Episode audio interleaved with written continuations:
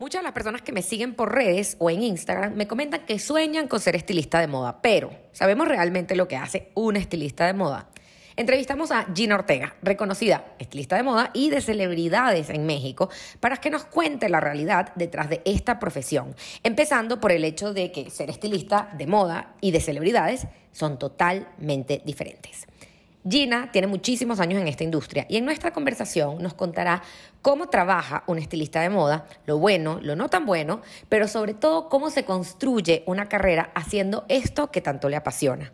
Los invito a escuchar mi conversación con Gina Ortega. Latinoamérica de Moda es un espacio para entender lo que está pasando en la industria en nuestro continente diseñadores, editores, compradores, relacionistas públicos, influencers. Les traigo a todos aquellos que tienen que ver con la industria y tienen una historia que contar. Si eres amante de la moda y buscas profundizar en información, conocimiento y mucho más, estás en el lugar correcto. Bienvenidos a Latinoamérica de Moda.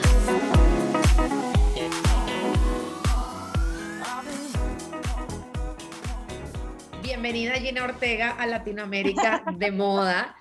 Eh, le estaba diciendo offline que esta era una entrevista que estábamos esperando mucho en el podcast, porque Gina es una, yo creo que Gina fue de las primeras personas que yo conocí cuando yo me mudé a México y de las que ya yo, o sea, de las que entendí que en moda se podían hacer muchas más cosas que ser más que diseñador.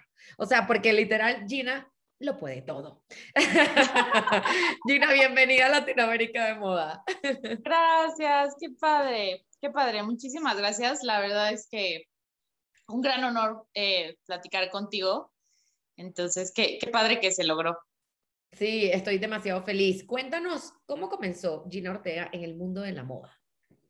Pues la verdad es que fue un accidente y no, porque a mí siempre me ha gustado la moda, siempre he sido como apasionada de, eh, pero por temas personales y familiares no, no se me dejó estudiar moda, ¿no? Yo quería estudiar diseño, obviamente, y mi papá me dijo, no, no, no, te vas a morir de hambre, bla. Eh, él, varios años de mi vida adolescente y early adulthood, estuvo enfermo, entonces más bien fue como esta decisión de, ok, creo que sí, o sea, no puedo ahorita seguir como con mi capricho personal y fue más bien como un tema eh, personal de, enfocarme más a un business side, ¿no? Entonces estudié Merca, pero bueno, pues la vida va cambiando y, y las cosas van evolucionando y pues un día decidí intentarlo, ¿no?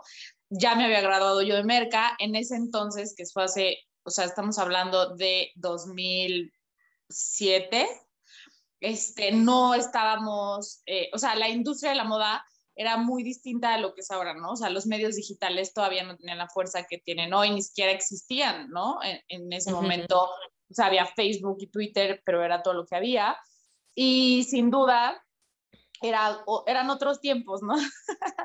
y también cuando, cuando yo estudié Merca, pues no había especialidades como las hay ahora, ¿no? O sea, no hay esta onda de lujo o de fast fashion que en su momento me hubiera encantado complementar mi carrera eh, ahí, ¿no? En, en, la universidad. O sea, las universidades era merca y farma y ya, ¿no? Entonces, cuando yo me gradúo y salgo, eh, trabajo en el negocio de mi familia, pero pues siempre con esta espinita de buscar otras opciones. Entonces, long story short, eh, mando como 20 mil currículums a todas las revistas que en ese entonces existían y me dan una chamba de becaria. Eh, obviamente me dice la editora, estás súper overqualified porque pues ya estás graduada de mercadotecnia del TEC con honores. Pues obviamente, güey, ¿estás segura? Y yo sí, o sea, yo lo que quiero es aprender y pues justo meterme a este mundo, ¿no? O sea, ver de qué se trata. Y obviamente Devil Wears Prada era como wow en ese entonces, entonces uno se imaginaba que la vida era así, ¿no? Y pues no.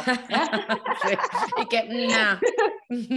y pues nada, o sea, es un, es un viaje largo porque estamos hablando de que ya son casi 14 años, eh, 12. Y pues nada, em, empiezo como becaria, tal cual, contestando mails, este, eh, haciendo lo que nadie quería hacer, cargando cajas, ordenando, bla, bla, y de ahí me voy a ayudar a la coordinadora, bueno, a la editora de moda me voy ahí a ayudarla, o sea, que ella me veía y me decía, ay, yo como que siento que tú serías buena para esto, te vistes muy bien, como que tienes un sense of style, y, y yo, pues sí, pero no sé nada, y me dijo, no importa, o sea, aprende. Entonces, como que me pegué mucho con ella y a la par eh, también empecé a escribir más, o sea, como que siempre ha sido un hobby que he tenido escribir, entonces como que también la editora en ese momento se dio cuenta de eso y pues nada, empezó a pasar todo y otra de las chicas con las que trabajaba me dijo, ¿por qué no abres un blog? Y yo, que es un blog? Me enseñó los blogs europeos que había. Y pues, o sea, literal, en año y medio pasó todo esto, ¿no? O sea, me convertí en asistente de la editora de moda en cuanto a coordinación. Empecé a escribir para la revista y empecé con High on Fashion eh, como, como un hobby. Y pues así empezó todo. un poco un poco eh, como, pues sí, como hobby, pero también como buscando esta pasión que siempre había existido en mi vida, a pesar de que pues no había estudiado nada relacionado con.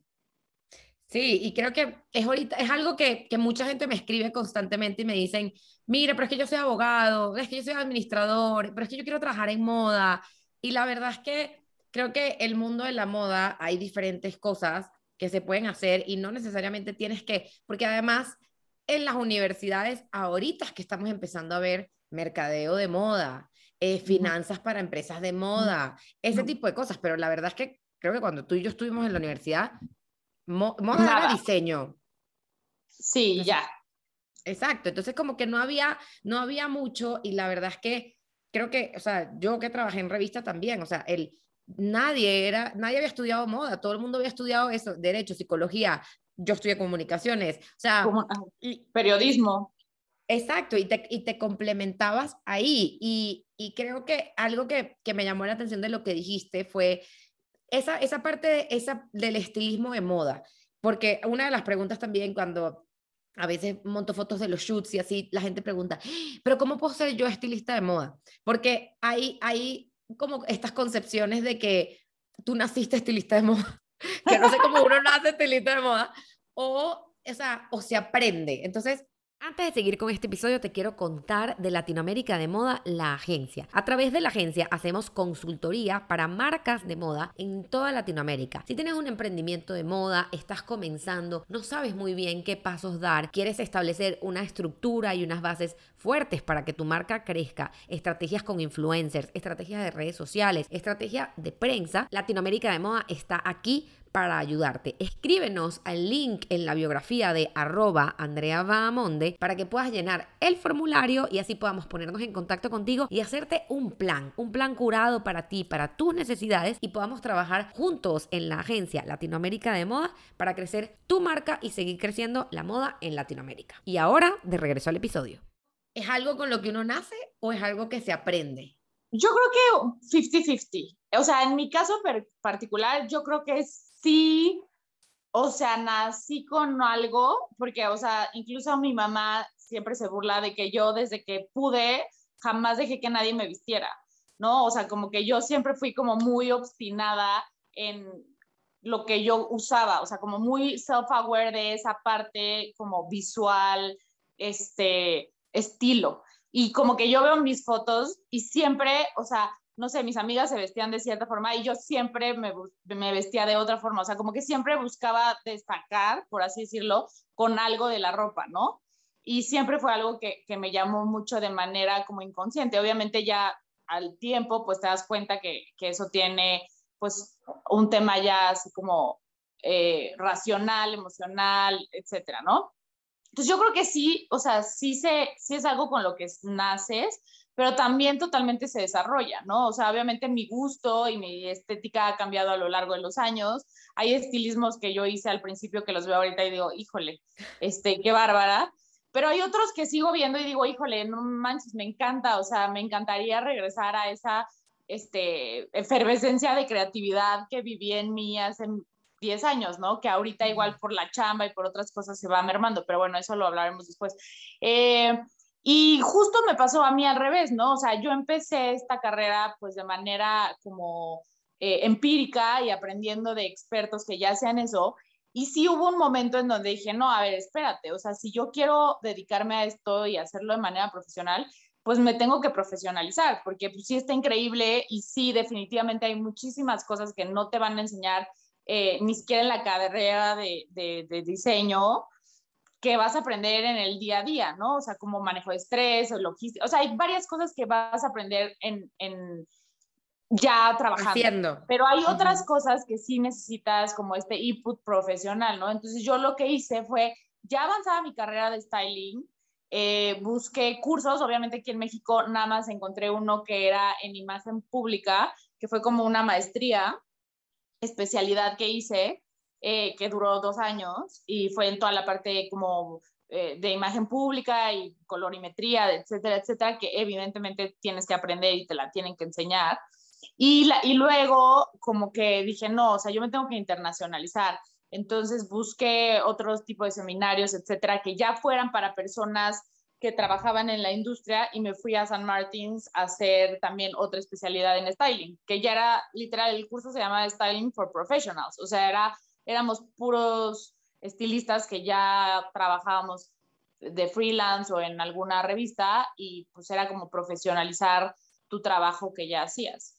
Entonces, por eso te digo que yo creo que pues sí, es un poco de todo. Y ahorita la verdad es que me muero por volver a estudiar algo que robusteza, o sea, robustezca mi trabajo. O sea, digo, tengo 10 años haciendo esto, pero creo que nunca debes dejar de aprender.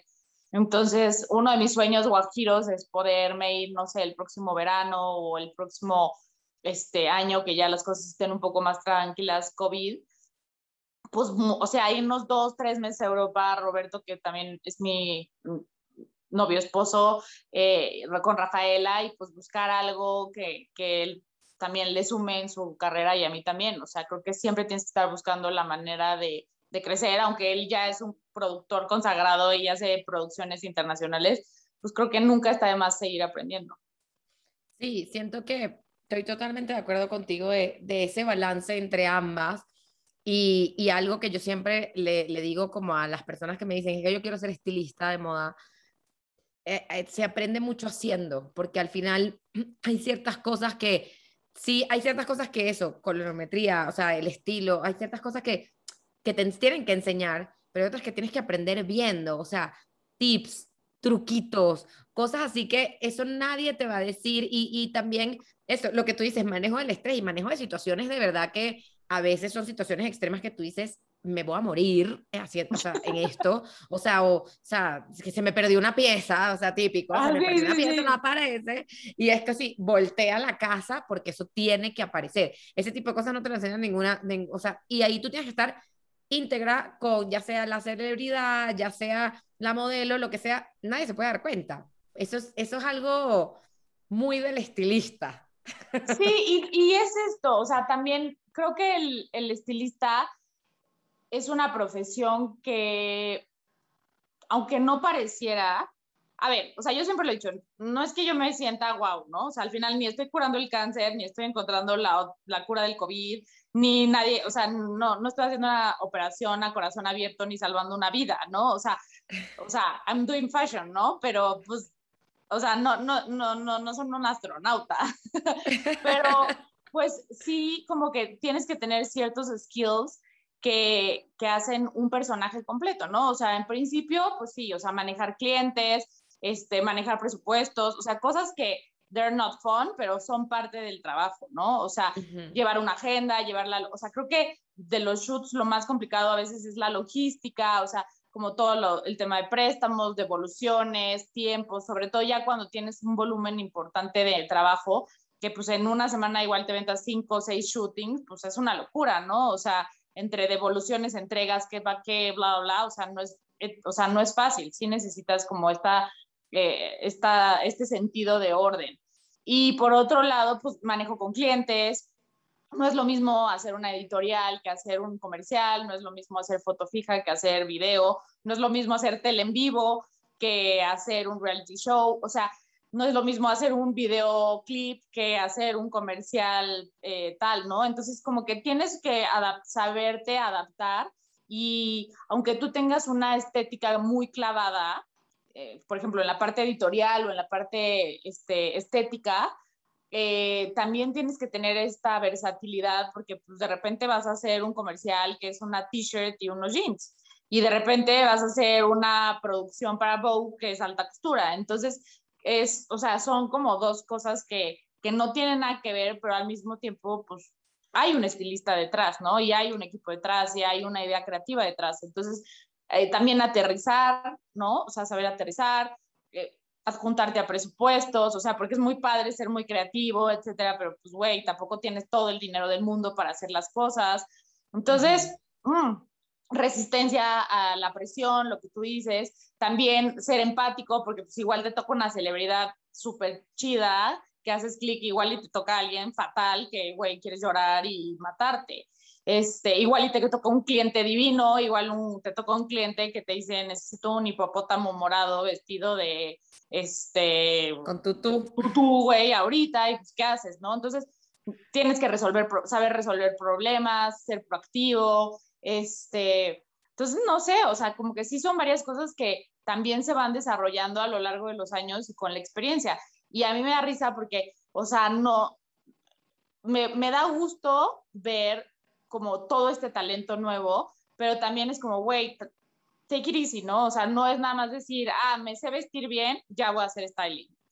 Eh, o, ah, yo tengo súper buen gusto y mi tía dice que yo tengo súper buen gusto y que lo hago genial y ya soy estilista. No, o sea, es una profesión, hay que profesionalizarla en todos los aspectos y es una carrera que, cuesta trabajo y cuesta trabajo hacerse un nombre y, y pues no por saberse vestir bien ya lo puedes lograr, ¿no? O sea, y no es con el mérito de decir es muy difícil, no, al contrario, pero, o sea, démosle la seriedad que, que requiere. Es como si yo digo, soy fotógrafa porque tomo unas fotos increíbles con mi celular. Pues no, o sea, ¿no? O sea, o, que le dicen a un fotógrafo, qué padre está tu foto, qué cámara usas. Pues no, güey, no es la cámara. O sea, sí es la cámara, es el equipo, pero también es el ojo, la experiencia, este, todo, ¿no? O sea, todo lo que hay detrás de un personaje creativo que genera contenido.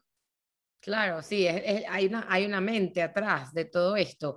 Y eh, hablando un poco de eso, ¿cuáles fueron como los retos creciendo esta carrera, porque así como me dijiste al principio, y a mí me, o sea, a mí me pasó similar y muchas chavas a veces me, me dicen, me escriben, es que mis papás no quieren que yo estudie esto y así, pero ya empezando tu carrera y teniendo en consideración que, en Latinoamérica el mundo de la moda está creciendo todavía, está evolucionando, o sea, estamos empezando a escuchar los nombres de los diseñadores locales, etcétera, etcétera. ¿Cuáles fueron los retos que te, que te encontraste tú en el camino para, para llegar donde estás ahorita?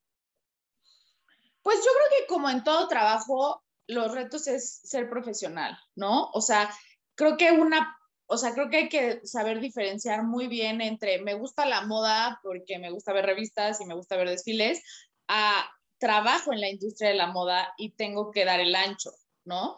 O sea, creo que es, hay, un, hay un nicho enorme porque, pues, o sea, todo requiere tiempo, esfuerzo, sacrificios, profesionalismo, ser puntual, eh, ser, eh, ser coherente, ser honesto, o sea, creo que esa es la parte que hay que demostrar cuando te quieres dedicar a, a, algo en moda o en general, ¿no? En cualquier trabajo creo que el ser profesional y dar resultados, pues es lo que, se tiene que, que, demostrar, ¿no? Y pues más en, en, un, en una industria que es pues muy efímera, igual y lo que yo hago a ti te encanta, pero hay otras 20 personas que dicen, oh, esto horrible, o sea, pues creo que, o sea, no es un Excel que te, que si tú sumas uno y uno te da dos siempre, o sea, aquí es, o sea, puede dar lo que sea y le puede gustar a uno o pueden odiarlo todos. Entonces es algo como intangible y de apreciación y gusto. Entonces, creo que es la parte compleja, ¿no? O sea, llegar a tener esta, estos clientes que les guste tu estética y que se sientan identificados con tu manera de trabajar y también esta parte de profesionalizar el trabajo, ¿no? O sea, o sea, como que muchas veces me ha tocado que entran a trabajar conmigo o tengo oportunidad de ir a alguna universidad a dar alguna charla o lo que sea, bueno, ahorita no, pero en su momento cuando se podía, este, y me decían, ay, es que a mí me encanta la moda y yo quiero hacer lo que tú haces porque viajas por el mundo y entonces te regalan cosas así. Y yo, sí, o sea, a ver, sí está padre esa parte, nadie está diciendo que no, sí, o sea, it's my dream job, pero güey, me paro 4 de la mañana, tengo llamados de 22 horas, me he pasado tres días despierta, este, o sea, he dejado de llegar a cosas importantes de familia por estar trabajando, trabajo de lunes a domingo, o sea, no, it's not easy, ¿sabes? O sea, y vuelvo a lo mismo, no estoy curando el cáncer, no estoy salvando la vida de nadie, pero es un trabajo demandante que requiere sacrificio, profesionalismo, honestidad eh, y una serie de, de acciones, ¿no? Entonces creo que esa es la parte más importante y que la creatividad no está, no está peleada con la administración tampoco, porque creo que hay muchísimos creativos que son excelentes, pero a la hora ya de tener un business o una ejecución, se pierden ahí. Entonces, pues aunque pareciera que no, a mí me sirvió muchísimo haber estudiado Merca. O sea, hoy digo, qué bueno que estudié Merca porque como que esa parte creativa la pude desarrollar de una manera complementaria y tengo la base de negocio. Entonces, como que esa parte también me ha hecho poder crecer la agencia y transformarla a través de los años para no quedarte este, estático, porque al final atrás de ti ven 20 chavitos con más ideas, con más input, con más fuerza. Entonces, pues, o sea, siempre hay que estarse reinventando, ¿no?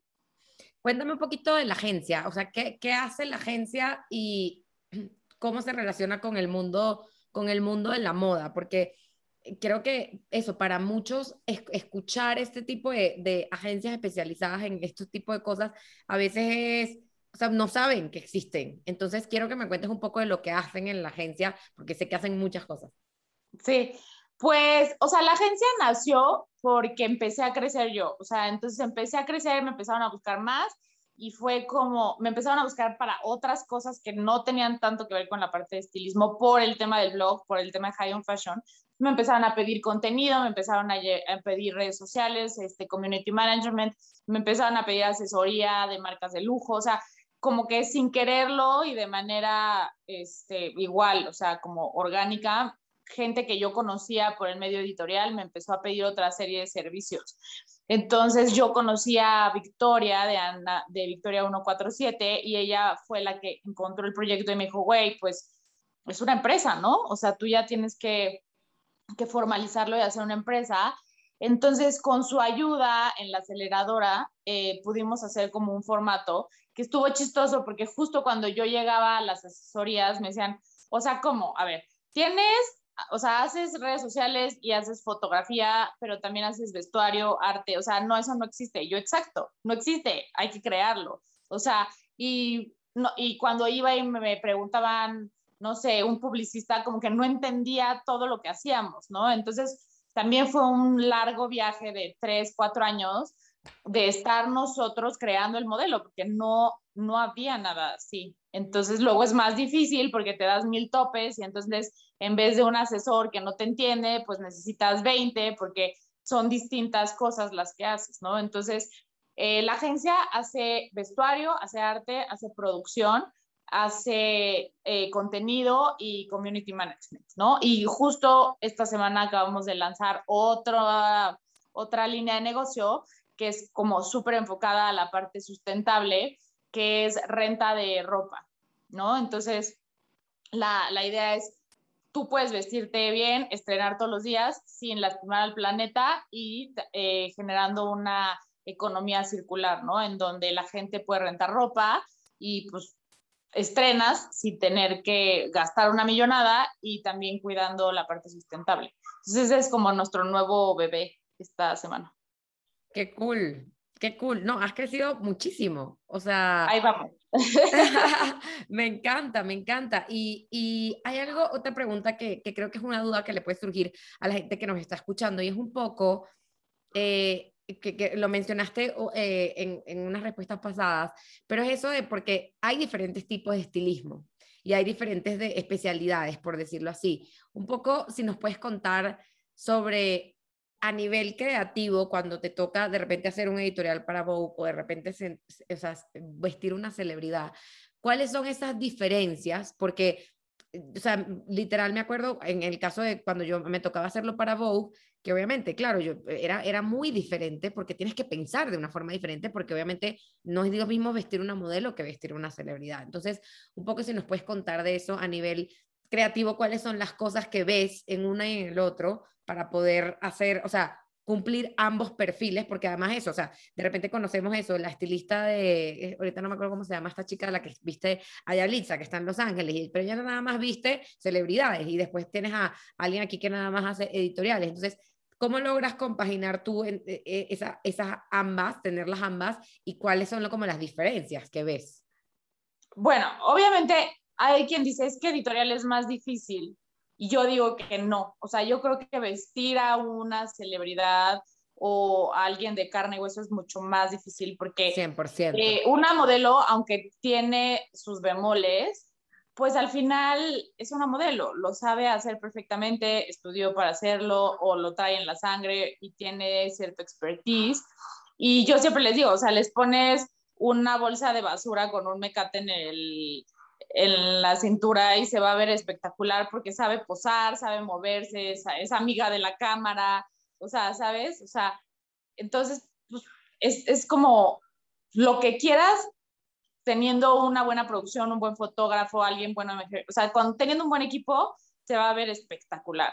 Y por otro lado, cuando trabajas con alguien real de carne y hueso, pues es lo mismo que todos, ¿no? Hombres y mujeres, o sea, tenemos nuestras inseguridades, hay un equipo detrás que, que opina también, a veces hay una marca además del equipo que opina, entonces no es solo la, la opinión del artista, sino la opinión del manager, del marido, de la pareja, lo que sea, más los fans, más la disquera, más la marca, o sea, entonces ya entran en juego muchísimas cosas y tú estás como en medio, este, tratando de, de agarrar a todos, de ponerles atención a todos, de no descuidar a la celebridad, pero al mismo tiempo eh, siendo coherentes con lo que tú estás viendo y con, con, la asesoría que tú puedes dar o como con el input que tú puedes llegar a dar, ¿no?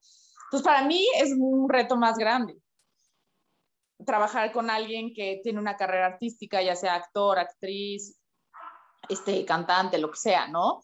Eh, tiene un reto y tienes que tener pues, cierto grado de, empatía, eh, de conciliar, inclusive, de, pues sí, o sea, y, no puedes decirle, ay, esto se te ve mal o esto se te ve bien, porque entonces ya entra ahí en juego los sentimientos, las inseguridades, bla, bla, bla. ¿Sí me entiendes? Entonces ah, se, se vuelve complejo. Y la editorial, pues creo que es explotación de creatividad al máximo, ¿no? O sea, tú tienes una idea, la desarrollas, la ejecutas y, y tiene su grado de logística y tal, pero al final pues te puedes volver loca fácilmente y aunque la, editora te puede decir, no, eso no, eso bla, bla, y concilias con el equipo fotográfico, Fairy Makeup, pero pues es como la creatividad en su máxima expresión. Acá tienes que hacer que se vea bien, que se vea guapa, que se vea flaca, que se vea este, bueno, no flaca, creo que esa, esa palabra ya está súper mal este, utilizada, pero que se vea estético, que guste, que vaya acorde con, con sus metas artísticas, con sus lanzamientos, lo que tengas, la agenda que tenga, bla, bla, bla. Y además, como conciliar con todos estos eh, personajes alrededor de la figura. Entonces, a veces eso es lo más complicado de todo, o sea, ni siquiera el, el look final. O sea, como cómo le hicimos para llegar a eso fue lo más complicado de todo, ¿no? Y hasta que comunique, ¿no? Hasta cierto punto, porque así como dices tú, o sea, muchas veces, o sea, y tú lo ves cuando ves la carrera eh, y ves los diferentes looks, así como lo vemos en las alfombras rojas y todo eso, y ves una evolución y, ves eso, que empiezan a, a, expresar cosas que quieren a través de la ropa, a través de las cosas que se están poniendo, a través de las marcas que se están poniendo también. No, y marcan tendencia, o sea, también en las figuras públicas marcan la tendencia, o sea, sí lo tenemos en las pasarelas y todo, pero ¿qué porcentaje de la población general ve las pasarelas? Mínimo. ¿Qué porcentaje de la población ve una, bueno, o sea, ahorita telenovela no, pero una serie o va a un concierto o ve... O el Instagram. El, mismo Instagram son los que marcan la tendencia y tal, y pues siempre, bueno, generalmente siempre tienen a un estilista detrás, ¿no? Que pues un poquito es de todo, o sea, porque tienes que consentir al artista, pero al mismo tiempo justo, o sea, enfocar la carrera y tener contenta la disquera, o sea, eh, o sea, no está tan fácil, ¿no? Como podría llegar a sonar. Sí, sí, sí. O sea, no es solo decir, ay, se ve guapa o no se ve guapa, o se ve guapo o no se ve guapo, o se ve A veces me dicen, oye, es que se ve demasiado fashion, a sus fans no les va a gustar. Y yo, güey, pero ella se ve espectacular y está feliz. Sí, pero no sirve. Bájale dos rayas. Y yo, ¿qué? No, o sea, ¿cómo? Sí, sí, sí, sí, es, es, un balance, es un balance que, y que no es lidiar con, con simplemente un, un, mood board, que es lo que pasa cuando haces un editorial, tienes tu mood board, sino que literal aquí juegan muchísimos actores al final a la, a la hora de la chiquita. Y Gina, ¿cómo ves la evolución de la moda latinoamericana? Tú que tienes ya tiempo trabajando en esta industria, ¿cómo, cómo ves a dónde, dónde estamos y hacia dónde vamos? Yo creo que sí, o sea, me gustaría decirte que, que, ha sido rápido, pero creo que no ha sido tan rápido. O sea, me hubiera gustado que, que, que en vez de pensar en 10 años, pensáramos en 5, pero, o sea, sí veo un crecimiento, ¿no? O sea, veo una Joana Ortiz ya eh, súper consagrada en París, este, teniendo presentaciones y desfiles desde hace más de seis años. O sea, sí veo un crecimiento importante, sí veo eh, un, una presencia en mercados más eh, demandantes y más curados, por así decirlo, como Europa, como Asia, etcétera. Entonces, creo que sí ha habido un crecimiento general. Veo muchas modelos mexicanas teniendo presencia internacional, veo muchos maquillistas, peinadores también ya, o sea, súper consolidados en el, en, internacionalmente. Eh, veo pocas marcas mexicanas marcando tendencia, eso sí lo tengo que decir. Eh, me gustaría que fueran más. Creo que en México hay muchísimo talento y pues es un mercado que conozco más, aunque también conozco bien Colombia en cuanto a a marcas, veo un Colombia mucho más fuerte que un México eh, en cuanto a consumo, en cuanto a tendencias, en cuanto a manufactura, en cuanto a propuesta, en cuanto a otras cosas. Pero creo que México va muy bien en otras, en otras partes, ¿no? O sea, en la parte humana y en la parte de talento, creo que México ha estado eh, catapultando muchísima gente bastante competitiva a nivel internacional haciendo cosas padres, ¿no? que antes no, no, se veía, ¿no? O sea, yo cuando empecé, pues había pocas, eh, no, o sea, había dos modelos mexicanas importantes en ese entonces y con pocos desfiles, etcétera, ¿no? Entonces, eso me habla de que, además, creo que la moda se ha vuelto más inclusiva, lo cual es bueno para el, para el mercado latinoamericano por el tipo de perfiles que tenemos, etcétera, que antes no se hubieran considerado nunca. Hoy los estás viendo en portadas internacionales, los estás viendo en, en, en este tipo. También tienes otras cosas que son las apropiaciones culturales que nunca nos han gustado, etcétera, etcétera, ¿no? Entonces, pues bueno, o sea, creo que hay un crecimiento, creo que hay una industria mucho más fuerte y creo que hay mucho capital humano como para seguir haciendo crecer, pero creo que hay un problema de fondo que es que el latinoamericano pocas veces, bueno, igual y hablando por México, creo que Colombia es un caso especial en ese aspecto, consume poco local. Entonces creo que ahí radica gran parte del problema en la cadena, ¿no? O sea, en el momento en que nosotros empecemos a consumir más lo local y empecemos a darle el valor real a un diseño mexicano manufacturado, etcétera, etcétera, creo que ahí vamos a poder ayudar a que la industria crezca un poco más.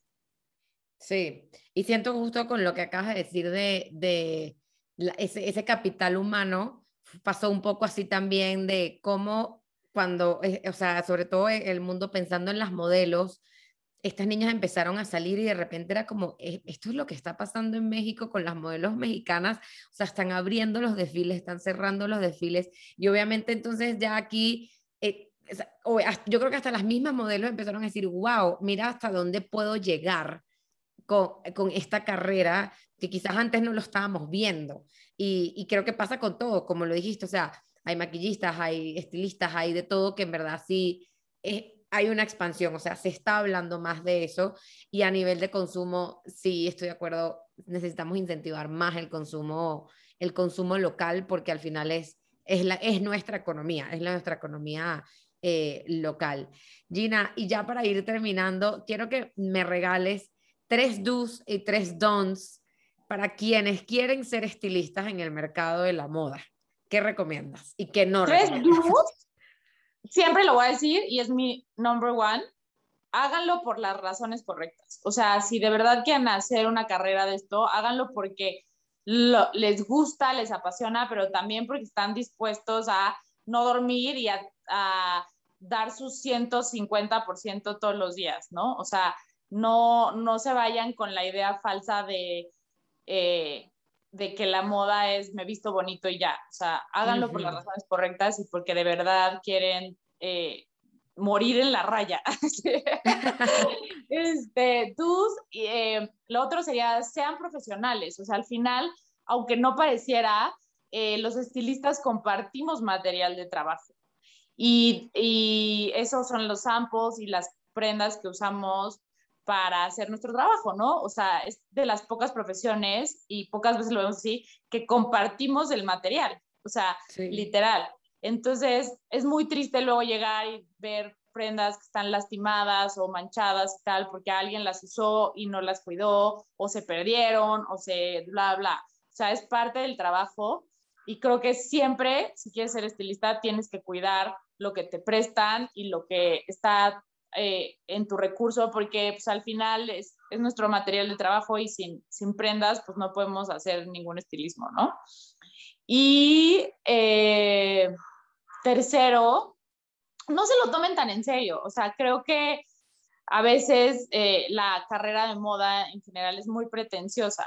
Entonces, chido, o sea, como enjoy, no estamos salvando al mundo de nada, no estamos curando el cáncer, bla, bla, bla. Entonces, no hay que ser pretenciosos a la hora de, de, tener este trabajo, hay que ser humildes, hay que saber eh, utilizar eh, la retro y siempre estar abiertos a, a escuchar y a, a, recibir consejos y a no sentirnos wow, ¿no? O sea, siempre hay que estar como aprendiendo, etcétera, ¿no? Entonces creo que la humildad también debe ser parte del trabajo y no en un mal sentido, eh, sino que también estamos dando un servicio y ese servicio tiene que que ir acompañado de, de, esta empatía y de esta calidez, etcétera, ¿no? Que a veces se despega un poco de la parte de moda al ser algo como muy wow, ¿no? Esto de trabajo en moda. Sí, no, pasa nada.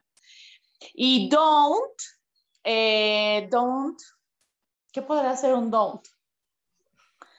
Pues, o sea, creo que un don't estaría relacionado con un do, que sería como, o sea, como nunca te lo, o sea, nunca te lo tomes personal, ¿no? O sea, creo que aunque es un, o sea, aunque es un trabajo como muy eh, sentimental hasta cierto punto que implica como un gusto, etcétera, no lo tomes personal. O sea, yo es lo que digo, no, no, hay gente que le va a gustar lo que haces, hay gente que no le va a gustar, tú sigue en lo tuyo, ¿no? Eh, también don't o sea, no te desilusiones. Si la primera te dicen que no, la segunda te dicen que no, la tercera que no, y hasta la 120 te dicen que sí, pero tú sigues queriendo hacerlo y lo haces por las razones correctas, estás en el camino correcto. O sea, a mí me costó mucho trabajo tocar muchas puertas hasta lograr eh, lo que quería, ¿no? Y estaba convencida de hacerlo. Entonces, no se desanimen. O sea, como que aunque te digan que no, que no se puede, siempre va a haber alguien que le guste tu trabajo y que esté dispuesto a pagar por algo. Y don't, ese es el otro. O sea, no en su chamba, ¿no? O sea, creo que el hecho de, de no saber cobrar, o sea, lo platicaba con, con Juca, con otro stylist, que me decía, güey, es que ya hay que darles clases de cobrar a los chavitos, porque nos están metiendo el pie a todos. Y le digo, totalmente, o sea, es que hay que enseñar a cobrar. O sea, y porque el precio de algo tiene una razón de ser, no es como que, ay, me levanté y hoy quiero cobrarte 10 mil pesos por esto. No, o sea, hay un trabajo detrás, hay una logística, etcétera. Entonces, yo sé que a veces cuando empiezas es muy, este, como muy, eh, ¿cómo se dirá? Como muy padre que te contraten, ¿no? Y dices, me vale, o sea, es más, pago porque me contraten. Pues sí, pero al final estás eh, lastimando a la industria. Entonces no puedes, o sea, un super don't es no regales tu trabajo, no te bajes los calzones con tal de, de, de, de que te lo den en el sentido de que, o sea, no, no demeritemos todo lo que existe detrás de un trabajo como el nuestro, ¿no? Porque eso le pega a la industria y le pega a todo y entonces regateas y eso no lleva a ningún lado a nadie, ¿no? Entonces démosle valor a nuestro trabajo, a nuestro tiempo, a nuestro esfuerzo, a nuestra creatividad, porque tiene un valor.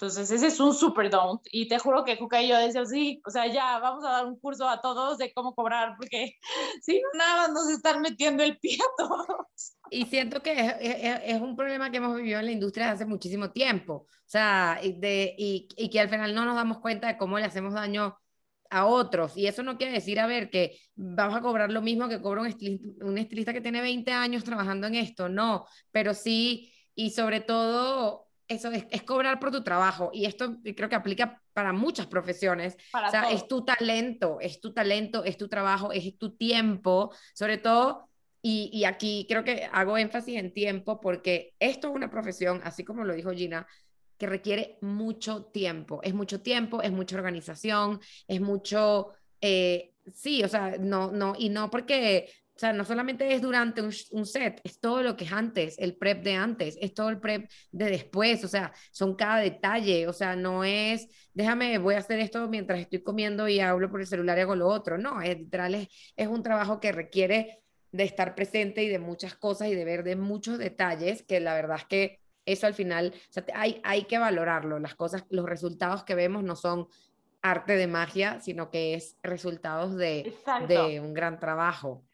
Exacto, y a veces, o sea, el shoot es the fun part, o sea, eh, la semana antes estás como loca o a veces, o sea, cuando es un comercial grande o cuando es una campaña grande, pues a veces te aventas dos, tres meses de preproducción y es ir, venir, estar, buscar, escautear, o sea, no es fácil, ¿no? Y lleva tiempo y yo siempre lo digo y lo platico con Roberto, que también hace producción, digo, es que a veces, o sea, pagas para que todo salga bien, y entonces a veces el cliente no lo entiende, ¿no? Porque dice, ay, todo salió bien. Pues sí, pero es porque, o sea, tengo 15 años haciendo esto, o sea, I know my shit, o sea, yo sé todo lo que va a pasar mal y lo voy a prever. Entonces, si yo llegué a un shoot y no pasó nada malo, es porque lo hicimos muy bien, ¿no? Exacto, porque hay un buen equipo. Y nos adelantamos y sabemos cómo reaccionar. Entonces, no es como, ay, qué emoción, salió todo perfecto porque es un milagro. No, o sea, los milagros no existen. o sea, hay un chorro de, de, preparación atrás, ¿no? Entonces, la, a veces el cliente paga justo para eso, ¿no? O sea, para que no pase nada. Porque, y si pasa algo, que tú lo puedas resolver en ese momento. Entonces, pagas por la experiencia, pagas por, por el tiempo, pagas por el ojo, pagas por muchas cosas, ¿no? Entonces, creo que esa es una parte fundamental. Y es lo mismo, ¿no? O sea, no, no es la cámara, es el fotógrafo, es el personaje que está detrás, no es, no es el look, es el atuendo, es el equipo que está detrás, no es el set, es como todo el arte que existe detrás, o sea, no hay nada, como tú bien lo decías, o sea, no, no, no es una casualidad, o sea, hay uh -huh. una razón de ser. 100%.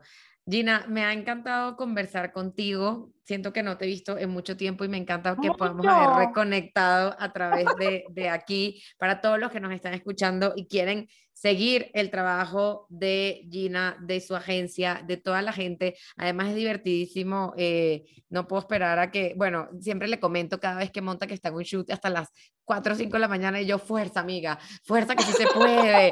Porque literal, sí, o sea, y, y esas son las cosas que ¿sabes? Todos vemos que bella tal persona vestida y te bello es lo otro. Y la verdad es que es, me encanta como lo compartes porque es muy real, es literal lo que, lo que es, son pilas de ropa y es pilas de trabajo y es un equipo que tienes atrás constantemente y haciendo monitoreo de todo. Entonces, si de verdad esto es algo que, que les llama la atención y les gusta el mundo de la moda desde esta perspectiva, les recomiendo que sigan arroba high underscore on fashion para que verdad sigan el trabajo de, de, este equipo que es maravilloso. Gina, de verdad, mil gracias Ay. por estar hoy en Latinoamérica de Moda. Gracias, padrísimo. Yo siempre feliz de platicar. No me para el pico, así que. Buenísimo, pues esperemos que sea la primera de muchas entonces. Seguro. Te mando muchos besos y Igual. qué gusto verte, aunque sea por la pantalla. Ya sé, igual, pronto, pronto volveremos. Mi querida Fashion Family, espero que hayas disfrutado muchísimo de este nuevo episodio de Latinoamérica de Moda, el podcast. Te invito a que te suscribas para que así no te pierdas ninguno de los episodios que tenemos semana a semana. Y también a que nos sigas en Instagram en arroba Latinoamérica de Moda y así nos puedas dejar tus comentarios, qué cosas te gustaría escuchar, a quienes quisieras que entrevistáramos y qué te pareció este nuevo episodio. También nos puedes seguir en arroba Andrea Bamonde, mis redes sociales, que siempre estoy súper activa por ahí y y siempre te voy a estar contestando. También te invito a que compartas este episodio con todas las personas que creas que le pueda interesar este tema. Nos vemos hasta un nuevo episodio de Latinoamérica de Moda.